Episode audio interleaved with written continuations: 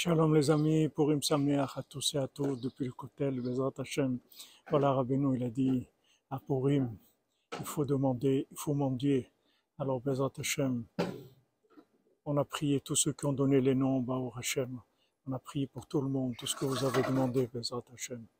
Hashem vous envoie toute la réussite la santé et la bénédiction dans tous les domaines, les Ivogim, le Shalom Baït, la réussite dans l'éducation des enfants une parnassa gadol, une joie de vivre, une réussite facile, avec beaucoup, beaucoup de ashgacha pratit, beaucoup de providence divine, que Hachem, le tzaddik, soit dans chacun de vos pas, Hachem, pour vous bénir.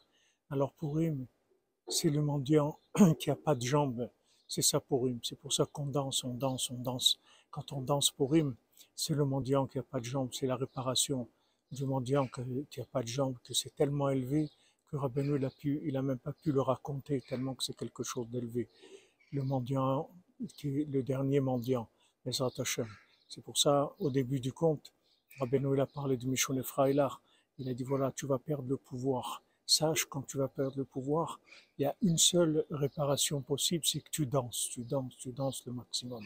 Ce jour, dans lequel on est, ce jour de Purim extraordinaire, il faut danser le maximum.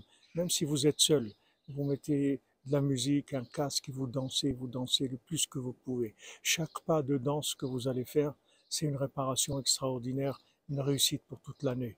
Alors, Bezat Hashem, par le souhait de, tous les tzadikim, de Mordechai et Esther, de Rabbeinu Kadosh, qu'on voit la Géoula dans la joie, dans la danse, dans la miséricorde totale. Joyeux Purim à tous et à toutes.